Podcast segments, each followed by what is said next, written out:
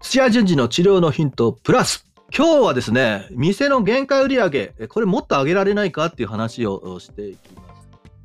これ、限界売上聞いたことない人いると思うんですけども、まあ、個人でやってる方、えー、自分のね、あのー、月あたりの収入、まあ、考えながらね、悩みながらこう日々やってると思います。あるいはね、それはね、えー、お店経営するオーナーとしてねや、やられてる方も日々悩んでるかと思います。そもそもね、我々のサービスがですね、えー、人を見てお金をいただくということで、人をね、何人見れるかっていうこと、かなりね、そこであの売上、えー、上限が決まってます。っていうので、えー、そこの例えばお店1軒、えー、従業員が2人とか、5人とか、ね、その人たちが見れる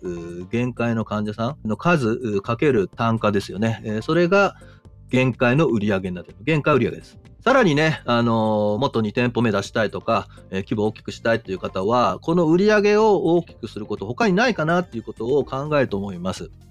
はい。そこでね、出てくる、ね、ところは、やっぱ単価を上げるということで、値上げですね。で、値上げ、えー、すごく怖いと思う方多いと思うんですよね。先日、うちのお店でも決めたんですけども、浅草の方でお店、えー、出してますが、3名体制で、で、ほぼね、その3人、7割、8割は通常、1日抱えてる患者さん、いっぱいになってきております。もう余裕がなくなってきてますので、まあ大体店の限界量がこの辺だなっていうところで、お店の中でね、院長中心にね、自分のお店、えー、どういうふうにしていこうかっていう話の中で、値上げ、えー、やっていこうというふうに決めました。で、どうやっていくかっていうことですよね。で、値上げに対する怖さとどうやっていくかっていうことを今日は紹介していきます。個人でやってる方も値上げすごく怖いと思うんですけども、差別化するためには、ぜひね、高い単価、挑戦してみてください。値下げはいつでもできるんですけども、値上げ、さあ、どういうふうに考えるかです。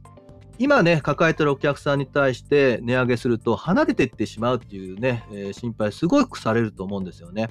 で、それはやっぱり今の価値に対して見合った価格だということで、あなたにお客さんがついたということなんですけども、値上げしたことによって離れるというのであれば、あなたのサービスが、まあ、提供しているサービスが価格に釣り合わなかったということで、えー、離れたということになります。ね、それがすごい怖いんですよね。ただ、もしね、えー、しっかりとした技術、で、技術だけじゃないと思います。あの、店の雰囲気だったりとか、ね、えー、接客の仕方、えー、そういったね、え治療以外のね、ことも含めて価値って決まってますので、えそれをこの価格見合ってるなって思わせるかどうかです。で、一方でね、お店に来るお客さんのことについてお話しします。例えば1000円のお客さん、ね、1000円でずっとお客さん来てた方に対して、じゃあ今日から2000円にしますって言ったら、離れる人、結構大半じゃないかなと思いますね。倍にするっていうことは。また、低価格でやってたところで競争激しいので、1000円で満足された方、してる方は、値上げするぐらいだと同じ1000円払って似たような、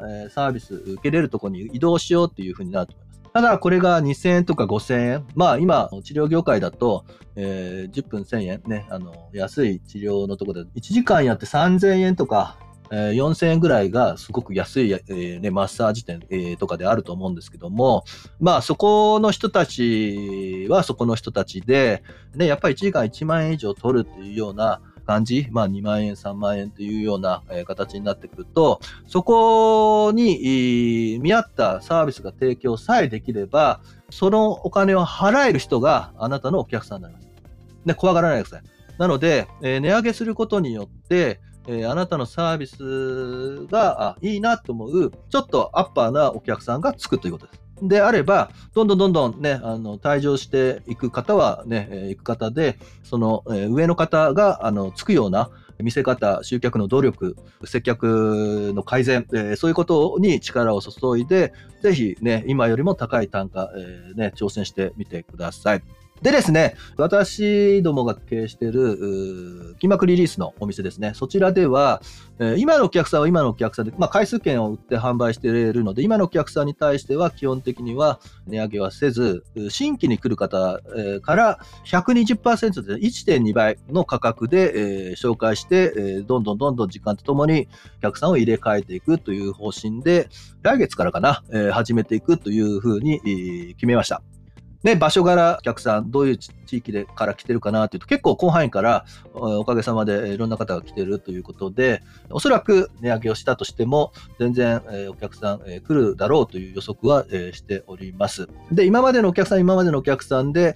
まあ、回数券がなくなるタイミングで、まあ、治療が完了するのか、もしくは、その次のね、値上げのね、チケット回数券買っていただくかっていうね、えー、ところで、ここ2、3ヶ月ぐらいで、どんどんどんどん、えー、この経過期間、えー、お客さんの層が変わっていくかなというふうに、えー、見ております。まあ、そんなふうにしてね、徐々に一気に値上げというよりかまあ、今言っている、ね、お客さん大事にしながら、そういうふうに変わっていく経過期間入れて、こう、値上げを徐々に進めていくという方法を、弊社の経あの運営しているお店では、やっていきます。まあ、今後もね、このね、あの、値上げ、どんなふうにして変わったかっていうのね、ちょっとしたヒントがあればまた紹介していきたいと思いますけれども、値上げ、ぜひね、えー、怖がらず挑戦してみ、えー、てください。はい、皆さん、いってらっしゃい。